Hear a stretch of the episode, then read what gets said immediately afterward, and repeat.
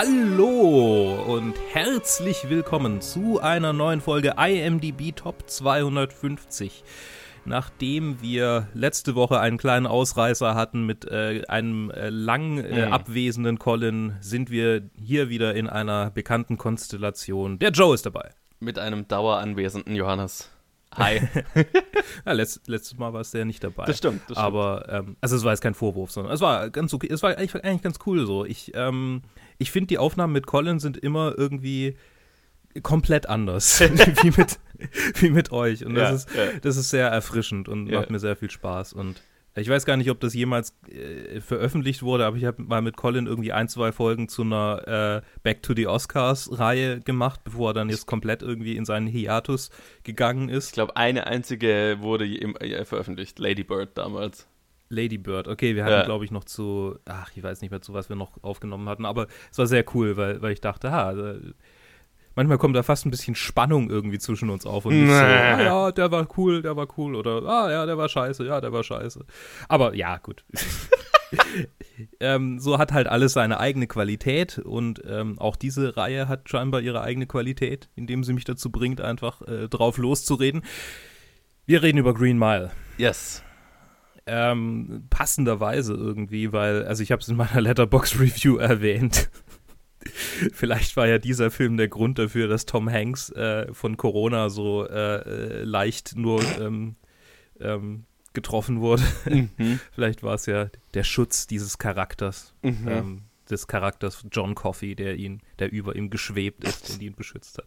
Naja. Sure. Ähm, mit Forrest Gump und Saving Private Ryan einer der ähm, Filme mal wieder mit Tom Hanks in der äh, Top 50. Ich, wenn ich wetten müsste, würde ich spontan tatsächlich sagen, dass Tom Hanks auch der ähm, am häufigsten vorkommende Schauspieler in der Top 50 ist. Puh. Lass mich das nebenher mal recherchieren. Ich frage mich, Ja. ob es die Statistik gibt. Ähm, bestimmt gibt es irgendwo die Statistik und es könnte auch sein, dass, keine Ahnung, ja, nee, also ich würde, ich, ich schätze mal schon. Ähm, und mit äh, diesen Filmen auch einer der Filme, äh, Green Mile, der äh, Tom Hanks als irgendwie Father of America äh, konsolidiert hat, so ein bisschen. ähm, Ich habe eine Statistik. das war einfach. Äh, actors having most appearances in, in the IMDb Top 250. ja, okay. Also, pass auf. Tom Hanks ist nicht in den Top 8. Oh, fuck. Aber ich habe es ja auf die Top 50 bezogen, nicht auf die ganze Top 250. Gut, die Statistik habe ich nicht, aber Ja. äh, jetzt ich schaue gerade mal auf welchem Platz er ist. Oha, Sheesh. das ist ja what? What? Das, Ah, er ist auf Platz 20. Alter, ehrlich? Ja, über ihm sind also der Schauspieler mit den meisten Appearances in der Top 250. Hast du eine Vorstellung, wer es ist? Ähm, ich ich habe hab die ganze Liste nicht offen und ich werde jetzt auch nicht durchscrollen. Nee, nee, alles gut. Nur falls du irgendeine spontane, einen spontanen Tipp gehabt hättest. Ähm, ich würde spontan sagen, ah, wir, wir, ähm, einer von den älteren Schauspielern würde ich sagen, aber ich, ich kann dir gerade nicht sagen, wel- welcher. Es ist Harrison Ford. Harrison Ford.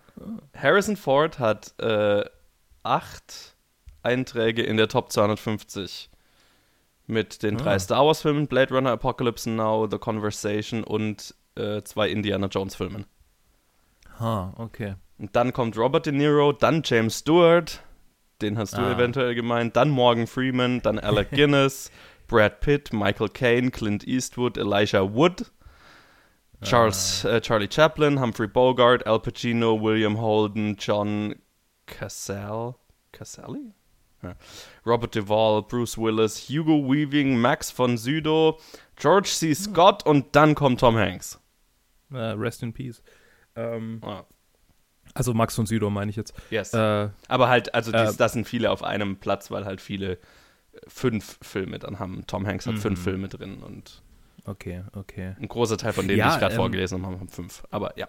ja, irgendwie so, also es sind halt einfach so diese drei Filme, die mir jetzt gerade so, vielleicht, vielleicht ähm, kommen die einem auch mehr vor, weil die alle so lang sind und weil die alle so, so ähm, irgendwie, die fühlen sich alle an wie so, ja, das sind so, das sind so die Allzeitfilme, die irgendwie jeder mag und Mhm. ähm, äh, also ich glaube, ich, vielleicht ist auch so diese, diese legendäre Verehrung von Tom Hanks äh, auch nicht so sehr auf ähm, tatsächlichen Zahlen, also schon auf tatsächlichen Zahlen beruhend, aber das ist irgendwann einfach so eine subjektive Wahrnehmung Mhm. von so einer Figur, die so, so ähnlich wie Keanu Reeves jetzt auch nicht irgendwie ausschließlich in großartigen Filmen mitgespielt hat, aber, ja, aber trotzdem irgendwie verehrt wird. Ja, ja. ist ja auch ein bisschen so Ausstrahlung und die Art von Rollen, die, die äh, Ja. ein Schauspieler Apropos- spielt. Apropos Art von Rollen und Ausstrahlung, wusstest du, dass ähm, äh, John Travolta eigentlich ursprünglich Paul Edgecombe spielen sollte? Wow, okay. Ja. Und Tom Hanks hätte eigentlich, äh, wurde eigentlich für Shawshank Redemption gecastet, ähm, hatte dann aber Forrest Gump gedreht. Okay. Vielleicht kommt mir das auch nur so vor, weil das quasi alles so ein, so ein Rumgetingel ist in, der, in den oberen äh, 30 hier. Äh, so, ja, der hat da und das war der da und das war alles irgendwie zur selben Zeit. Und, Ja. äh, Interessant, weil es ja auch lauter Filme sind, die, die jetzt da alle rumhängen. Und das ist ja auch jetzt der zweite Frank Darabont-Film innerhalb von 30 Filmen. der zweite Knast-Frank Darabont-Film innerhalb von fünf Jahren, vier Jahren, fünf Ja. Jahren. Ja, Ähm, ja, äh, und wieder ein langer Film und wieder ein Mann, der zu Unrecht verurteilt wurde. Mhm. Ähm, dieses Mal geht es um, äh, also eher um die, um die Prison Guards, um die äh, Gefängniswärter, ähm, die Beamten, wie man in Deutschland sagen würde, äh, und ihr Verhältnis zu einem Inhaftierten, einem riesigen schwarzen Mann und das Ganze spielt dann auch noch in, ähm, es war nicht Alabama, es war, es war äh, der oh, es wird gesagt. Äh, einer von diesen Kack-Südstaaten da halt. Ähm, also, ich meine, nee, also tatsächlich äh, hat der Film ein sehr verklärtes Bild von diesen Südstaaten ähm, Ja. über Rassismus hinaus, aber Tennessee. ah, mhm. Zumindest, sein. nee, das ist, das ist die Filming-Location. Aber ich, ich, es ist irgendwo einer von diesen, von diesen, von diesen äh, äh, Baumwollfarm-Südstaaten auf jeden Fall. Mit, Ja. äh, naja, also so, wie sich, wie man sich diese, diese Gefängnisfilme, so, ein- so ein klassischer Gefängnisfilm einfach, Mhm. ähm, äh, spielt in den 30ern, äh, glaube ich. Ja, die Romanvorlage spielt ein bisschen früher, aber die wurde auch äh, quasi früher geschrieben. Mhm. Ähm, der Film spielt quasi, also der hat so eine, so eine umschließende Story, bei der der äh, alt gewordene ähm, Paul Edgecombe, gespielt von Tom Hanks und als alter Mann von Debs Greer, der äh, einer alten Frau, die er im Pflegeheim kennenlernt, mit der er irgendwie auch so eine semi-romantische Beziehung oder zumindest eine tief freundschaftliche Beziehung anfängt, Mhm. ähm, äh, der, der erzählt er quasi von, von dieser Geschichte, von seiner, so ein bisschen von seinem Leben, aber vor allem von dieser Geschichte, die so im Zentrum seines Lebens zu stehen scheint. Mhm. Und die Geschichte ist, in den 30er Jahren ähm, wird eben dieser riesige Typ ähm, in, in die Death Row verlegt, die von Tom Hanks Charakter und einigen anderen Charakteren äh, gemanagt wird. Und ähm, dort stellt sich nach und nach heraus, dass der Mann zum einen in der Lage ist, Wunder zu bewirken, also äh, quasi Wunderheilungen auszuführen, und zum anderen vielleicht doch nicht so schuldig an allem ist, äh, was man ihm vorwirft. Ganz speziell dem, dem Mord an zwei Mädchen. in einem, in einem sehr, sehr unglaubwürdigen Twist, aber gut, Ja. ja, ja, ja. meinetwegen. Keine Ahnung. Es ist, ich meine, es ist, also habe ich vergessen zu sagen, es äh, basiert auf einem äh, Roman von Stephen King, Ah, ja, ja. äh, was mir auch nicht klar war, als ich ihn die, die ersten paar Mal gesehen habe, ehrlich gesagt. Also ich habe wahrscheinlich nicht aufgepasst bei den Credits einfach, aber das war mir bis gestern nicht klar, dass Stephen King okay. Green Mile geschrieben hat. Vielleicht Verrückt. ist es auch so, keine Ahnung, ich kenne ihn natürlich eher so als Horrorautor, deshalb, ähm, Ja, er ist er ja auch vorwiegend, aber er hat irgendwie so ein, so ein paar. Ich meine, die haben dann auch schon oft noch sowas Übernatürliches, außer jetzt sowas wie Stand By Me vielleicht. Ja, Aber- stimmt, ah, das, Äh, ja, okay, ja, Horror und amerikanische Filmklassiker, ja, ja. ja, ja. Na, er hat schon auch so sowas, was so, so Amerikaner, äh, äh, Hard-Edged Dramen mit einem gewissen sentimentalen Anklang, würde ich jetzt Mhm. beschreiben, ne? ja, Ähm, hat er schon auch gemacht, aber ist jetzt nicht, wofür er bekannt ist, ja. okay, also, ja, ähm, scheint so, wenn er die zwei und dann, ja, das bis, bestimmt stolpern wir noch über den einen oder anderen Film, wo ich sage, ach, Stephen King hat den geschrieben, ja, Mensch, Ja. verrückt. ja. Ja. Ähm, du äh, hattest den Film bestimmt vorher schon mal gesehen, oder? Ich hatte den Film vorher schon mal gesehen. Ich hatte den, ich weiß auch, ich glaube, meine Mom hatte den auf DVD. Mhm. Ähm, das heißt, der stand bei uns im Haus rum und ich habe den als Kind slash Jugendlicher das ein oder andere Mal gesehen. Also ich erinnere mich schon, dass ich, also ich mochte den sehr und habe den, ja, ein paar Mal gesehen, als ich jünger war. Und seitdem nicht mehr und habe ihn jetzt eben für die Aufnahme nochmal angeschaut.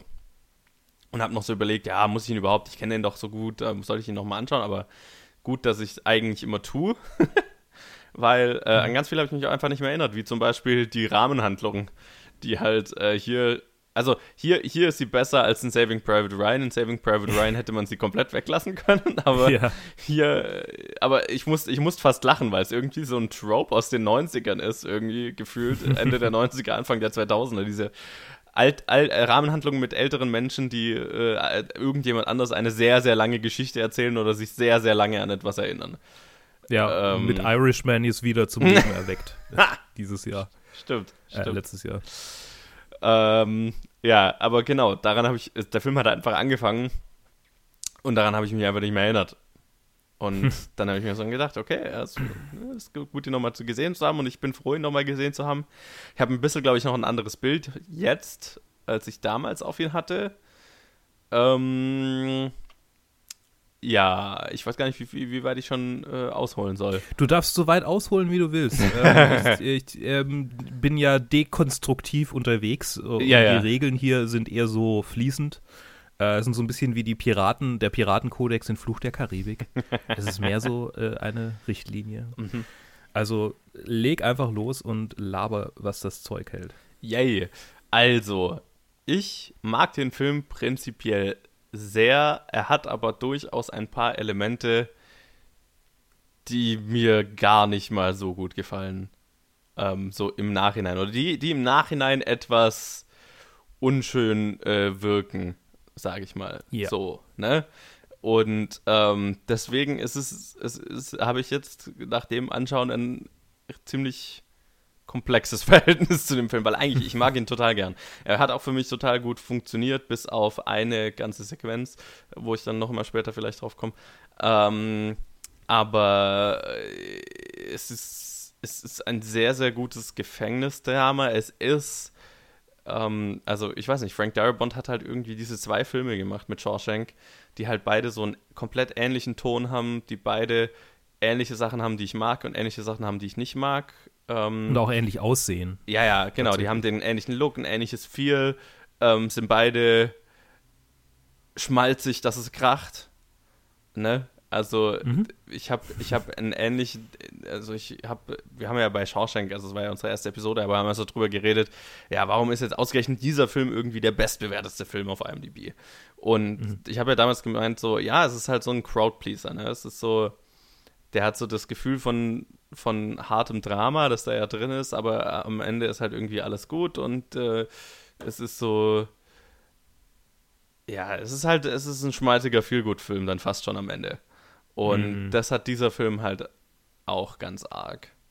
Ähm, und das ja, hat mal, glaube ich, früher besser funktioniert, als, als es jetzt für mich funktioniert hat. Aber halt die Elemente, die, die er hat, die für mich nach wie vor sehr gut funktioniert haben, sind halt so dieser Umgang mit, okay, das sind halt lauter Insassen, die halt für die Todesstrafe vorbereitet werden. Und was bedeutet das, quasi in der Death Row zu sitzen? Ähm, und ähm, also welche Szene halt unfassbar gut ist, ist halt diese manipulierte äh, Exekution, ne? Ähm, mhm. die, die halt schief geht. Oder halt nicht schief geht, sondern die halt der, der Villain des, des Films absichtlich grausamer macht. Ähm, das ist eine Szene, die, die ist für mich fast, selbst heutzutage fast schlimmer als die meisten Horrorfilme so. Die ist, das ist schon, Mhm. Das ist schon Next Level. Also, ich, das hat Momente, da kann ich fast nicht mehr hinschauen, tatsächlich. Weil es auch so real, also die, die fühlt sich so real an, so und so, boah, auf, auf einem Level grausam, das halte ich fast nicht aus, so, ne? Ja. Und ist halt so das effektivste Statement gegen ähm, Capital Punishment, na, wie sagt man auf Deutsch, Todesstrafe, ja. ähm, das ich kenne. äh, und das, also das ist mächtig. Das ist, also das ist irre. Ähm, und was halt natürlich für mich immer, immer mega gut funktioniert, sind Nagetiere, weil ich ein großer Nagetier-Fan bin. großer Tierfan allgemein, aber ich hatte jahrelang auch Mäuse als Haustiere. Mhm. Und Mr. Jingles ist my, ist my hero. Mhm. Ähm, ja, und die Elemente, die dann halt nicht so gut für mich funktionieren, sind halt, ähm, also A, natürlich die, die generelle Schmalzigkeit und, und äh, ein bisschen romantisch verklärte Sicht auf die Südstaaten und auch vielleicht auf das Gefängnissystem, obwohl es natürlich die harten Seiten zeigt. Aber mhm. ähm, ja, ich weiß nicht, es hat, es hat schon fast schon so eine romantisierende Ästhetik manchmal. Und ähm, was natürlich jetzt heutzutage so Geschmäckle hat, ist halt so dieses, ist, dass der Film halt ganz, ganz, ganz, ganz stark einen Trope bedient von dem magischen Minderheitencharakter, der im Film keine andere, keinen anderen Zweck erfüllt, als die weißen Charaktere zu besseren Menschen zu machen und äh, ihnen zu, zu, dienen, sozusagen, deren Geschichte zu dienen, aber selber keine wirkliche Geschichte hat, so in dem Sinn. Und mhm. ich mag Michael Clark Duncan in der Rolle total gut. Er ist wahnsinnig gut, aber das hat schon manchmal Elemente gehabt. Ähm, Gerade die ganze Szene, wenn er dann mitgenommen wird, um dem Chef des Gefängnisses, der, also der Frau vom Chef des ja. Gefängnisses, äh, äh, sie zu heilen und der hat ja nicht mal eine Wahl. Also der wird halt einfach hingeschleift und dann, Mai, er ist halt dann so ein guter Mensch, dass er, dass er sie heilen will, aber der wird er halt einfach unter Polizei, äh, mit einer Polizeieskorte hingefahren auf eine, auf eine, auf, auf so ein, so ein klassisches Südstaaten-Plantagenhaus, ne, so ein Herrenhaus, ja. wo dann der große böse schwarze Mann reingebracht wird und die Frau erstmal äh, total äh, Angst hat, weil da ein böser großer schwarzer Mann in der Tür steht. Aber nein, er ist halt ein guter Mensch und heilt sie. Und dann lernen wir alle, dass wir gar nicht so rassistisch sein müssen. Mhm. Und das, ja, das hat halt, ne? das hat halt ein, bisschen, ein besonderes Geschmäckle jetzt.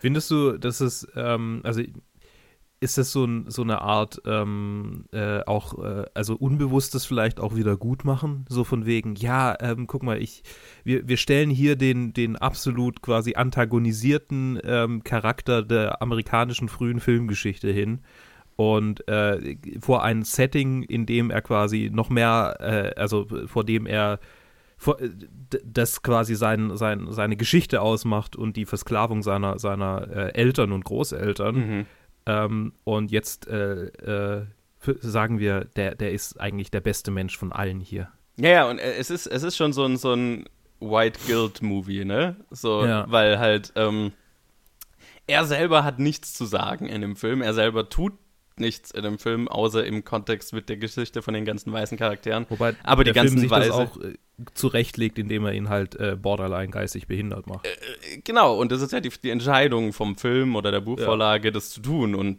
das ist halt eine Entscheidung, ne? Und ähm, am Ende ist halt, ist es die Aufgabe von den ganzen weißen Charakteren zu sagen, ja, er war der Beste von uns. aber wir haben ihn trotzdem umgebracht, so, weißt du, so, mhm. okay, ähm, also, es ist halt, ist halt mit einem mit gewisser Vorsicht zu genießen oder mit also ja, mit ja. Kontext zu genießen so ne weil die Geschichte ja. an sich ich, ich, ich das ist ja immer bei, so, bei solchen Filmen das ist ja ich glaube schon also dass die Leute dahinter dass es in völlig aus, aus den besten Intentionen entsteht sowas ähm, und halt einfach mit viel Unwissen zu tun hat, das damals geherrscht hat. Und das es ist halt einfach einer in einer ganzen Reihe von Filmen, die so einem Trope und so einem Story so einer Story-Struktur äh, äh, äh, folgen, äh, à la Driving Miss Daisy und so weiter. Mhm. Ähm, oder die solche Charaktere haben. Ähm, und gerade sowas, oder, oder sowas wie Guess Who's Coming to Dinner. Ähm, und dann wird ihm auch am Ende noch ein Film gezeigt. Und das ist so das Schönste, was er, was er erlebt. Und, und das ist, da hat er noch so ein Geschmäckle von Hollywood, das sich selber noch auf die, auf die, auf die Schulter klopft. So mhm. das alte weiße Hollywood. Ah ja, jetzt äh, haben wir einen Film darüber gemacht, dass äh, der schwarze Charakter ja der beste von uns allen ist. Jetzt, jetzt, jetzt können wir uns alle so gut fühlen, dass wir gar nicht so rassistisch sind, wie wir vielleicht sind. Ja. Ähm, ja, aber im Großen und Ganzen funktioniert die Geschichte ja total gut. Es ist halt im Kontext. Ja. Ja, mit, mit, mit Ja, so einem genau. gewissen Geschmäckle versehen. Jetzt Mhm. äh, lasse ich dich aber erstmal reden. Jetzt habe ich äh, eine Viertelstunde vor mich hingebrabbelt. die, die Metakritik kann ich total verstehen und auch nachvollziehen und auch unterschreiben. Ähm, was ich noch hinzufügen kann an Kritik, was mir mehr, also das ist was, was, was unterbewusst irgendwie, das, das habe ich irgendwie hingenommen, weil ich dachte, okay, das ist ein Film seiner Zeit. So war das halt in den späten 90ern. äh, so haben sie da Filme gemacht und irgendwie, ich habe das akzeptiert, äh, als was es ist. Ähm, was ich aber irgendwie nicht so wirklich akzeptieren konnte, äh, aus meiner Sicht jetzt, war so diese, dieses Nonchalant, ähm, äh, die, diese grundlegende moralische Botschaft, dass es okay ist, Leute schwer zu bestrafen, also wirklich quasi fürs Leben zu bestrafen, so von wegen Karma wird dich kriegen, ähm, für, die, für die Dinge, die du getan hast. Äh, und äh, also das, das äh, so, so ein bisschen Auge im Auge, was, was der Film da abzieht, irgendwie, mit, mit dem Charakter von, ähm, äh, wie heißt er noch? Äh, Paul Hutchinson? Nee, oder? Meinst du per Percy? Äh, Doug, Doug, äh, Doug, Doug Hutchison, also Percy Wetmore, der, der, äh, der Böse Mhm. sozusagen, einer der beiden Bösen. Mhm. Äh, und natürlich Sam Rockwell ist auch einer der beiden Bösen. Das sind so die, Ja. die antagonistischen Charaktere. Ey, ich, ich habe nur gerade überlegt, wen meinst du mit zweiten Bösen? Und äh, ja, ja, klar, natürlich Sam Also es Rockwell, gibt- aber Äh, den ja. habe ich irgendwie so als, als so Joker-Charakter immer im Kopf, so als, als Ja. das, äh, Ja, äh, das ist- evil, ne? Ja, genau, das ist was du, ja, das ist sehr, sehr witzig, dass du das erwähnst, da wäre ich nachher auch noch ein bisschen drauf eingegangen. Ähm, aber aber äh, dazu komme ich gleich. Erstmal, ähm, also was quasi mit Doug Hutchinsons äh, Charakter, Hutchisons äh, Charakter passiert, ist so, ähm, okay, der hat was ultra Böses getan. Ähm, er hat wirklich, also äh, er hat jemanden, der zum Tode verurteilt war, ähm, äh, wirklich leiden lassen. Als dieser, dieses, Also dieses Urteil äh, eine vollstreckt der wurde. unvorstellbarsten Arten. Ja, auf jeden der Fall ähm, absolut zu, verurteilen und ähm, gleichzeitig äh, muss man sich aber die Frage stellen, wenn jetzt der Film die moralische Perspektive einnimmt, zu sagen, okay, jetzt verurteilen wir diesen Menschen zu einem Leben als quasi emotional äh, zerstörter, also mehr oder weniger zum Tod, vielleicht sogar zu einer, zu einer herausgezogenen, schlimmeren Art des Todes, stellt der Film Mhm. sich dann nicht eigentlich an genau dieselbe Stelle, an der die Todesstrafe auch steht? Und Mhm. nächste, nächster Punkt, ähm, es ist natürlich absolut furchtbar, was er diesen Menschen angetan hat, aber ähm, ob man die Todesstrafe jetzt human ausführt oder nicht human ausführt, ist es immer noch eine Todesstrafe. So wie wenn man sagt, okay, ob ich die Rinder jetzt zu Tode quäle oder ihnen in den Kopf schieße, das ist so ein bisschen so, ne, also ich, will jetzt hier nicht mich irgendwie auf die, auf die, äh, komplett auf die Peter-Veganer-Schiene ähm, äh, äh, stehen, stellen, auch wenn ich merke, dass ich ideologisch immer mehr in diese Richtung rücke. Ähm, aber, aber so grundsätzlich einfach, äh, ne, wenn der Film, wenn der Film sich herausnimmt zu sagen, Todesstrafe ist furchtbar und wobei ich an manchen Stellen nicht so richtig sicher war, ob der Film das überhaupt sagen will oder ob der Film sicher. eher sagt, ja, ob der Film eher so sagen will, ja, Justizirrtümer sind böse oder ich weiß auch nicht so richtig, was oder Rassismus ist böse. Also manchmal ist die Botschaft so ein bisschen, so ein bisschen äh, ähm, diffizil. Aber, aber Mhm, so, mhm. wenn man davon ausgeht, dass der Film sagt, okay, Todesstrafe ist böse. Und so wurde der, wird der Film ja in Deutschland auch eingesetzt, wenn man ihn im Unterricht sieht, was viele Menschen tatsächlich Mhm, mhm. getan haben. Also im Rallye-Unterricht bei uns wurde dieser Film gezeigt Ah, okay. In katholischer Religion. Ähm, Ja. Und äh, wir haben, wir haben äh, diesen Film angeguckt, ihn danach äh, besprochen, drüber diskutiert äh, und äh, quasi das Thema war ganz klar Todesstrafe. So, wie stehen wir moralisch zur Todesstrafe? So wurde der Film eingesetzt. Und damals Mhm. habe ich natürlich nicht so weit äh, irgendwie denken können, weil ich 16 war und andere Dinge im Kopf hatte. Aber, ähm, aber jetzt habe ich mir schon die Frage gestellt, ist der Film wirklich gegen Todesstrafe oder ähm, ist er da nicht eigentlich ziemlich verlogen? Mit dieser, ja, ich bin mir nicht dieser- sicher, genau. Ich, ich bin mir ehrlich gesagt gar nicht so ganz sicher, auf was der Film am Ende heraus will. Weil ich glaube, der Film macht das auch gar nicht so deutlich und ist da sehr. Und d- ich, vielleicht liegt auch darin mein Problem, dass ich einfach denke, das ist ein Film, der so, einen- so einen moralischen Ton für mich hat, aber irgendwie gar keine richtige Moral. ich ich, ich habe das Gefühl, das könnte auch der Grund sein, warum er so weit oben ist. Weil Ja. er dadurch natürlich ein. Es ist ein gefälliger Film. Obwohl er sich, Ja, obwohl er ja. extrem harte Elemente hat und drei Stunden lang ist und ne, äh, klar, klar, klar, aber so im Großen und Ganzen ist es ist es ein gefälliger Film, wo man dann am Ende sich gut fühlen kann, weil ähm, ja, oder halt tragisch gut fühlen kann, so, ne, mit Tom Hanks' Charakter zusammen. Es ist jetzt, der, der, der stellt, ich finde jetzt nicht unbedingt die harten Fragen, beziehungsweise die harte Frage stellt er in der Mitte des Films, als diese grausame Exekution stattfindet. Und dann kommt mhm. aber noch fast anderthalb Stunden Film danach, ne, wo es dann eigentlich ja. um ganz andere Dinge geht. Und ähm, da geht es dann mehr darum, dass äh, hier ähm, Michael Clark Duncans Charakter revealed, dass er ja gar nicht die Mädchen umgebracht hat und das war Sam Rockwells Charakter und dann werden die Bösen ja. bestraft dafür und dann am Ende nimmt er Tom Hanks auch noch die Schuld daran, dass er ihn umbringt. Ähm, und, und uns damit ja auch als Publikum, ne? Ja, ja, also, er ist, er ist schon so ein bisschen Jesus.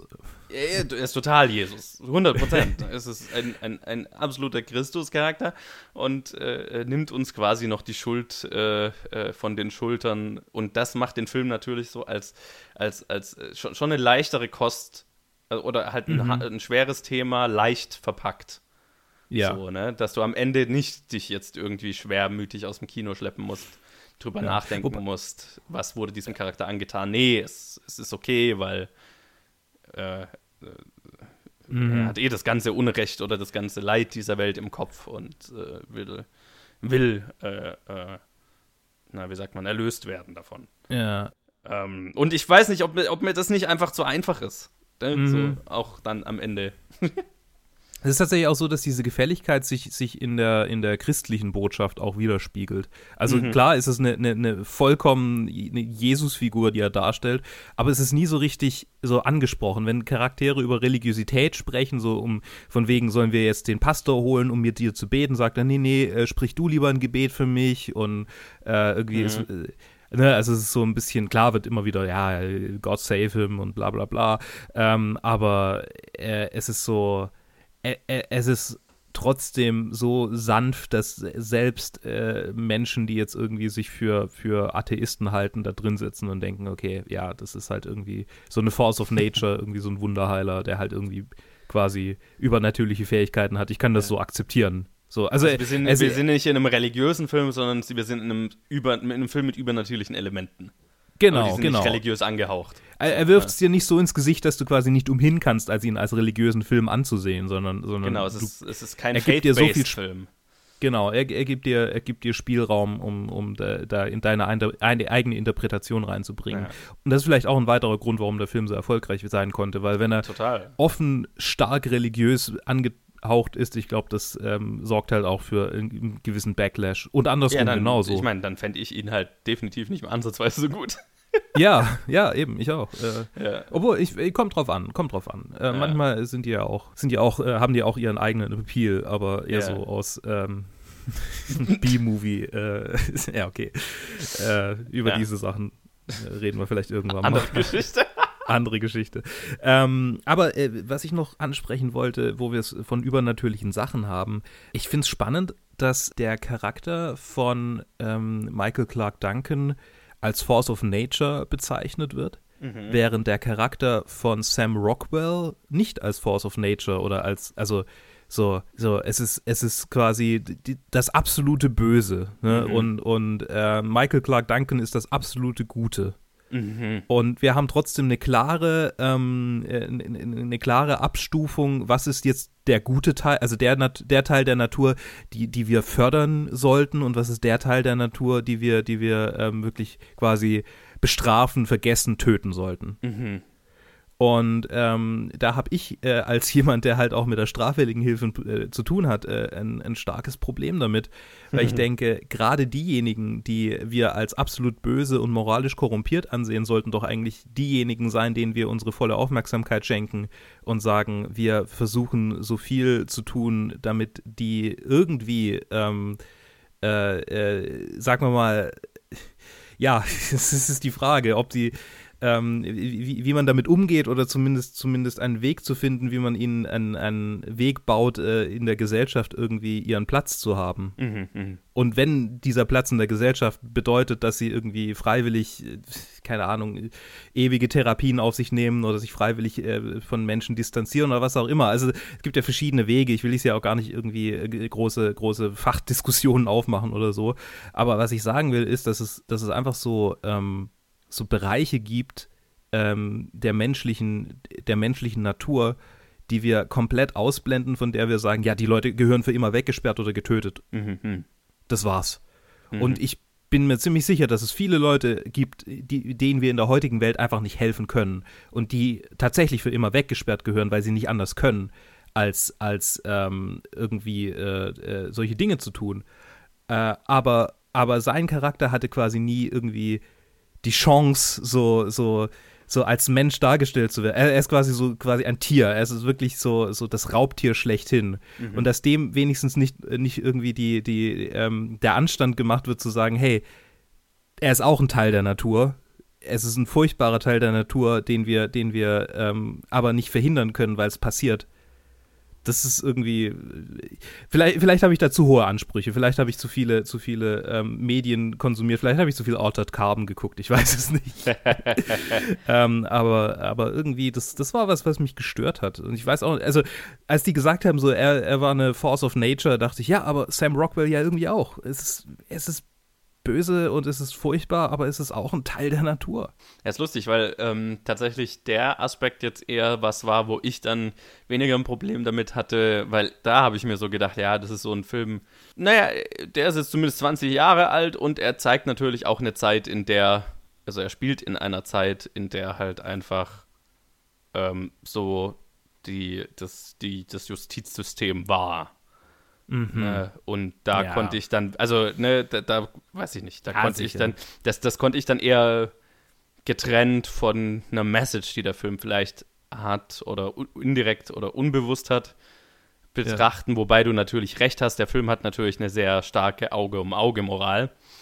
Ähm, auch indem er natürlich, ähm, also der, der Film bedient schon was Primitiveres oder sowas in, in, in uns auch, ähm, äh, indem ja dann auch hier äh, Percy am Ende so richtig sein Fett wegkriegt. Nicht nur, dass, Mhm. äh, dass er dann hier ähm, in die Isolationszelle gesperrt wird, ähm, also ne, das, das ist ja schon der Moment, wo, wo, das, wo der Neandertaler in mir sagt, ja, gib ihm auch die Fresse, der hat die auf, der ist auf Ja. die Maus getreten und das hat natürlich Ja. für mich dreimal mehr funktioniert, weil wer, also äh, äh, äh, wer ähnlich tierversessen ist wie ich, äh, kennt das Phänomen wahrscheinlich, dass jemand, äh, wenn der jetzt auf die Maus tritt, dass man ihm halt einen viel schlimmeren Tod wünscht, als wenn er jetzt einen Menschen umbringen würde in Ja. dem Film.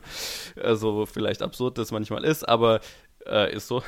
Ähm, das heißt, allein dafür, dass er versucht, also dass er die Maus zertreten hat, ähm, hatte ich sehr viel Spaß damit, wie er in die Isolationszelle gesperrt wird. Ähm, und das spricht halt so diesen, äh, diesen Urge irgendwie an. Und da kann ich das dann auch, da konnte ich das dann mehr so als Film sehen und aber, ähm, aber tatsächlich interessanterweise, dann, wo dann Michael Clark Duncan ihn quasi dazu bringt, Sam Rockwell umzubringen und ihm mehr oder weniger halt den, den, den Tumor abgibt oder halt ihn zu einem zu, zu einer menschlichen Tomate macht, was weiß ich, was er mit ihm am Ende gemacht hat. Ähm, da habe ich mir dann gedacht, äh, es ist tricky, weil halt auch einfach, ne, damit, der, weil der, weil der Film ja die ganze Zeit sagt, Michael Clark Duncans Charakter ist so das, das absolute Gute.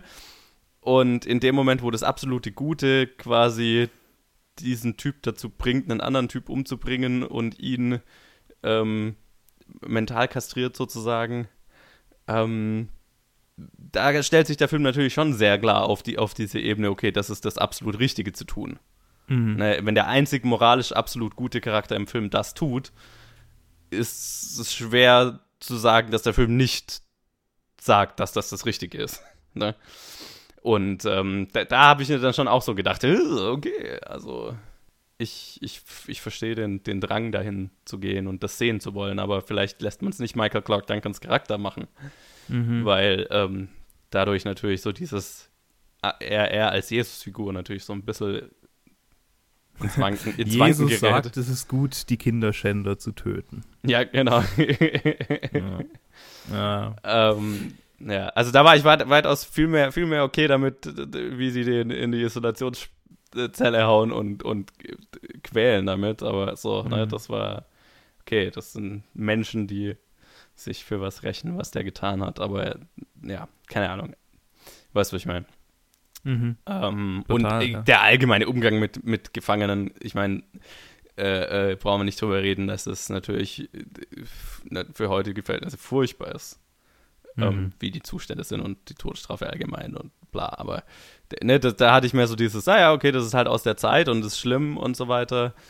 Ähm, und deswegen finde ich dem, fand ich es dann eben manchmal interessant, dass ich das Gefühl hatte, der Film hat schon fast so einen romantisierten Blick auf dieses ganze, auf diese ganze Situation.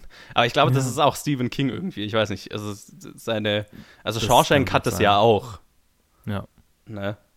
Ja. Ich habe jetzt in beiden Fällen die Bücher nicht gelesen, also kann auch sein, dass es dann was, was Frank Darabont mit reingebracht hat, aber ja, weil allein schon dieses, äh, diese, diese, diese Arbeiterkolonnen da zu sehen, ne, die, die, die, die ganzen Leute, in, in Ketten, die dann irgendwo am Straßenrand äh, äh, arbeiten, während ein Polizist, äh, Polizist so Ross mit einem Gewehr daneben steht. Das ist ja auch schon so ein Bild, was halt einfach. Oh ja.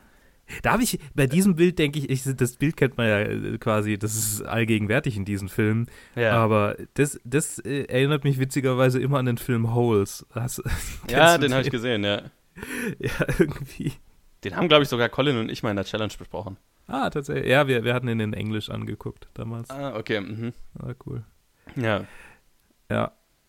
Ja, also das ist ja auch schon so ein, so ein stark beladenes Bild halt. Ja, einfach, ja, ne? total, ne? Vor allem, wenn total. halt auch, was ja hier auch der Fall ist, der ein großer Teil dieser, äh, dieser Gefängnisbevölkerung, die dann da am Straßenrand arbeitet, schwarz ist und der Polizist ja. natürlich weiß. Und das ist halt so ein Thema, damit beschäftigt sich der Film jetzt nie so wirklich.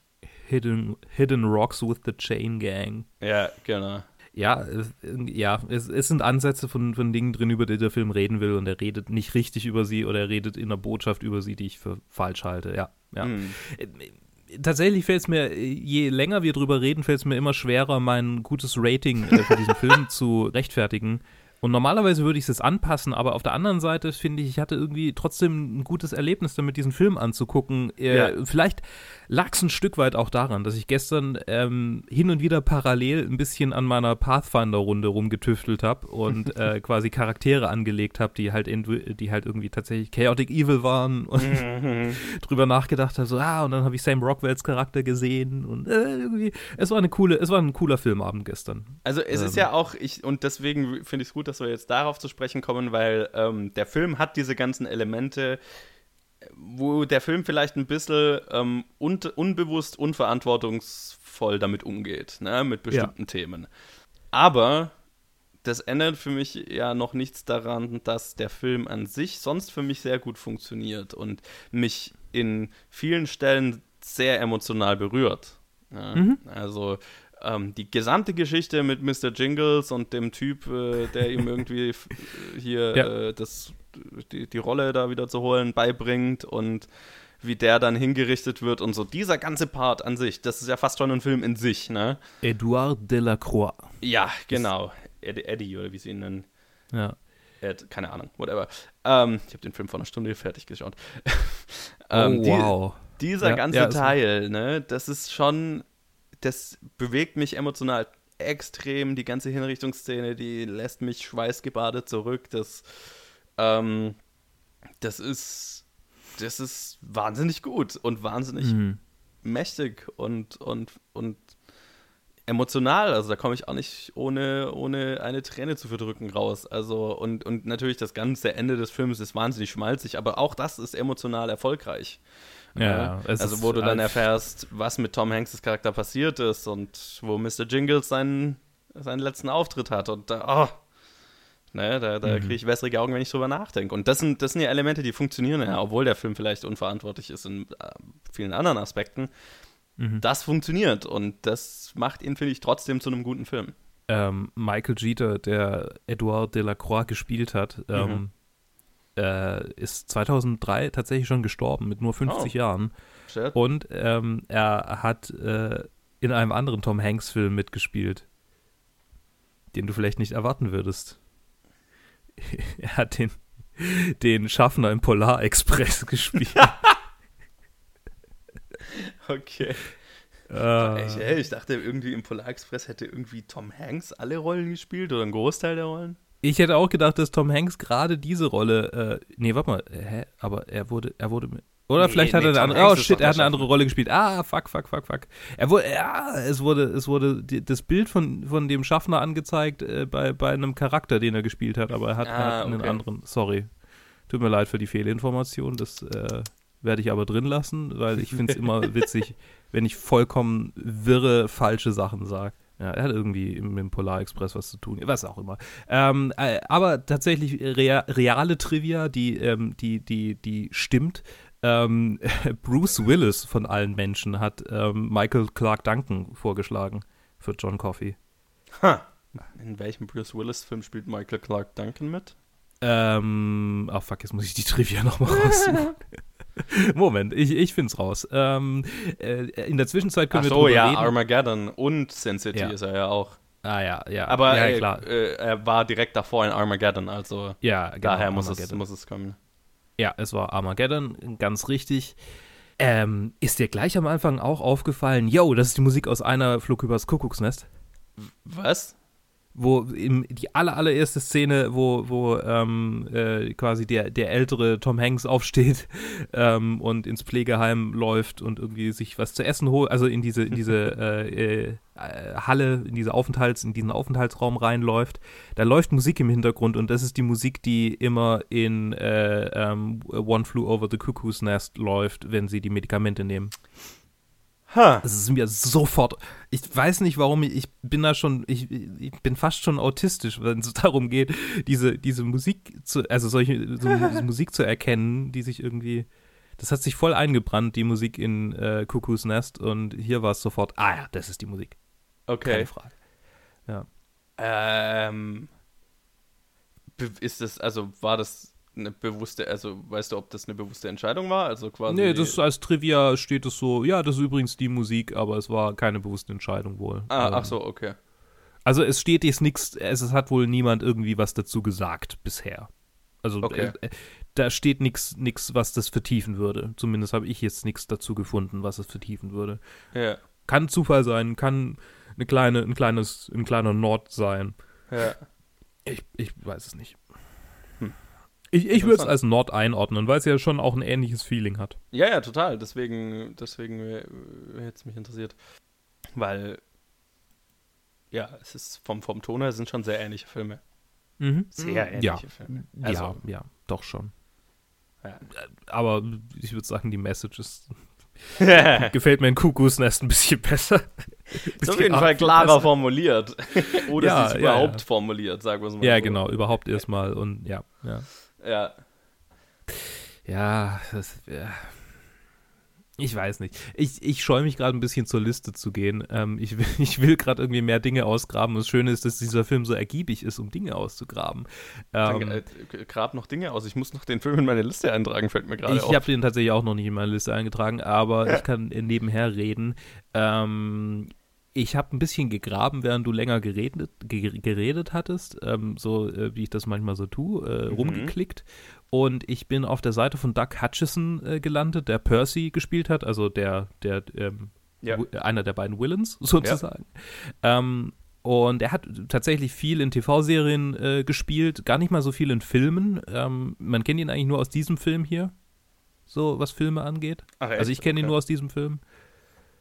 Äh, und äh, ah, in Batman und Robin war er auch, witzigerweise.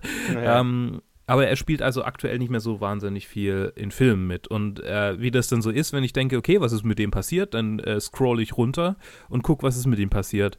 Ähm, er hat äh, 2011 eine 16-Jährige in Las Vegas geheiratet. Mit, der Ein mit dem Einverständnis seiner Eltern, ihrer Eltern. Okay. Und die haben sich vor nicht mal 14 Tagen scheiden lassen. ah, nee, halt, äh, es ist 21 Tage her. Entschuldigung, drei Wochen. Ich meine, Ja, äh, okay. ja. Ich äh, macht mit dem To- Fakt, was ihr wollt. Es ist irgendwie, äh, es, ich, es war für mich so interessant, das wollte ich jetzt einfach nur noch mal kurz äh, erwähnen. Mhm. Ja. Und die Frau hat dann äh, also tatsächlich auch eine Reality-TV-Serie äh, gemacht über sich und ihn. Also einfach, wie sie halt leben. What? so eine äh, äh, Kardashian-like. Also sie hat, also keine Ahnung, ich, ich habe jetzt nicht weiter gegraben. Äh, ich weiß, wie sie heißt. Äh, ähm, sie heißt Court, Courtney Stodden. Ähm, und äh, ja, genau. Also die Serie hieß Courtney FNL. Okay. Nee, nee, Courtney, einfach nur Courtney und nee, Courtney und sie, sie lief auf dem FNL Network. So eine Okay. Network-Serie. Das ist schon Genau. so absurd. Okay. Äh, ziemlich absurd. Es, es, es ist creepy on so many levels irgendwie. Und ich meine, er war 51, als Ja. er die geheiratet hat, als sie 16 war. Äh, äh, Ähm. Ja. ich, ja. Irgendwie scheint er für den Charakter äh, prädestiniert gewesen zu sein. ne? Bisschen creepy Guy. Ich meine, äh, es, es ist komisch. cool. Ja. Was man halt so alles ausgräbt, wenn man, wenn man, äh, wenn man ein bisschen, ein bisschen gräbt. Äh, ich habe gerade gesehen, dass er in Punisher Warzone war. Den habe ich noch gesehen mit ihm. Den habe ich nie gesehen. Äh, ist er Trash gut oder gar nicht, äh, gar nicht gut? Er ist okay, aber halt hat einen ziemlich hohen Unterhaltungswert, weil er halt schon sehr gory over the top ist. Ah ja, das klingt auch cool. Ne? So. Also storymäßig nicht, nicht, nicht so der Hammer, aber, Mhm. aber er hat einen Entertainment-Wert. ich habe ihn. Ha. Ja, ich habe ihn platziert. Ich auch. Soll ich anfangen oder willst du anfangen? Ähm, darfst gern anfangen. Okay. Es war ne- jetzt nicht keine bewusste Entscheidung, aber ich habe ihn also, also keine, ne, also ja, der, der Film davor und danach haben jetzt nicht meine Entscheidung beeinflusst, aber er ist auf Platz 25 gelandet, direkt hinter Shawshank Redemption. nice. äh, und vor Avengers Endgame. Ah ja, okay. Ähm, witzig. Bei mir ist er auch kurz vor Avengers Endgame, aber zwischendrin ist noch It's a Wonderful Life. Und er ist unter Dark Knight auf Platz 22 aktuell. Naja, Ja, ein bisschen, bisschen höher eingestuft. Irgendwie, ja. ja. Gestern war ein cooler Filmabend einfach. Und, ja, das ist schön. Das mich. ja. Vielleicht habe ich einfach so viel Scheiße in letzter Zeit gesehen, äh, dass ich dachte, jetzt muss ich auch einfach mal wieder gut, ein gutes Erlebnis mit einem Film haben. Ja. Oh, ich habe gerade gesehen, was die nächsten Filme, oder was auf jeden Fall der nächste Film ist. Yes. Äh, das wird spannend. Äh, Ich glaube, mit dir habe ich noch nie über den Film wirklich direkt gesprochen. Ja. Ich weiß noch, dass ich ihn, ich habe mir, glaube ich, mit Sheldon damals angeguckt, aber ich weiß nicht mehr genau. Ich weiß noch, dass ich mit irgendjemand aus unserem Freundeskreis da sehr ähm, äh, begeistert drüber, äh, drüber geredet hatte. Mit, Mhm. äh, über, über. Ähm, achso, ja, vielleicht sollte ich sagen, was der nächste Film ist. Interstellar, der äh, nächste Film ist ein ähm, mal wieder ein Drei-Stunden-Film. Das ist irgendwie, ja, ja, es lässt nicht nach. Es lässt nicht nach, nee. Also es kommt, die Zeit der langen Filme scheint wieder angebrochen zu sein. Wobei Leon der Profi ist dann danach dran. Der ist ja nicht so lang, Mhm. gerade mal zwei Stunden. Aber dann geht's Ja. weiter mit, äh, ah nee, Usual Suspects Usual ist auch nicht so lang. Aber so Harakiri lang. war ewig. Harakiri war, ah, ja, okay, alle immer so zwei Stunden halt, ja. Okay. Geht, geht. Ja. Ah, ich freue mich auf die nächsten Filme wieder. Ich, äh, ja, wir müssen häufiger aufnehmen. Irgendwie, Ja. äh, ich, das liegt Und, an äh, mir. Es liegt 100% an mir, sonst an niemanden. Ähm, ich sollte einfach häufiger Aufnahmen schedulen. Ich meine, wir haben ja jetzt alle plötzlich sehr viel Zeit, also. Ja, das stimmt. Das stimmt.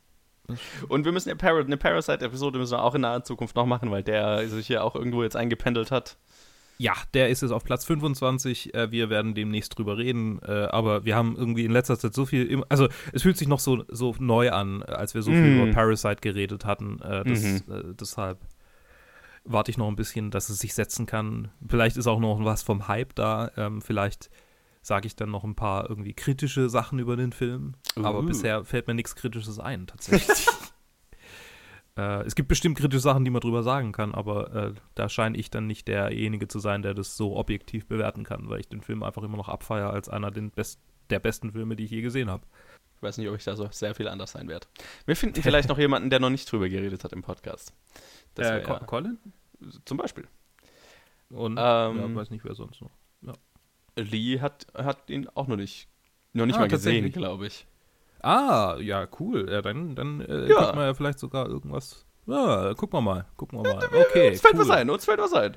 Ja, wir kriegen das hin. Äh, ich freue mich drauf und äh, wir hören uns hoffentlich äh, jetzt regelmäßiger mit dieser Serie wieder, wenn ich es mal schaffe, aus meinem Trott hier irgendwie rauszukommen und häufiger aufzunehmen. Ich äh, drück dir die Daumen. Ja, äh, danke. Okay, dann äh, vielen Dank fürs dabei sein, Joe. Klaro. Wie immer. Wie Immer, immer gerne. Und äh, dann äh, bleibt doch so äh, moralisch ambiguös wie äh, dieser Film. Ciao. Ciao.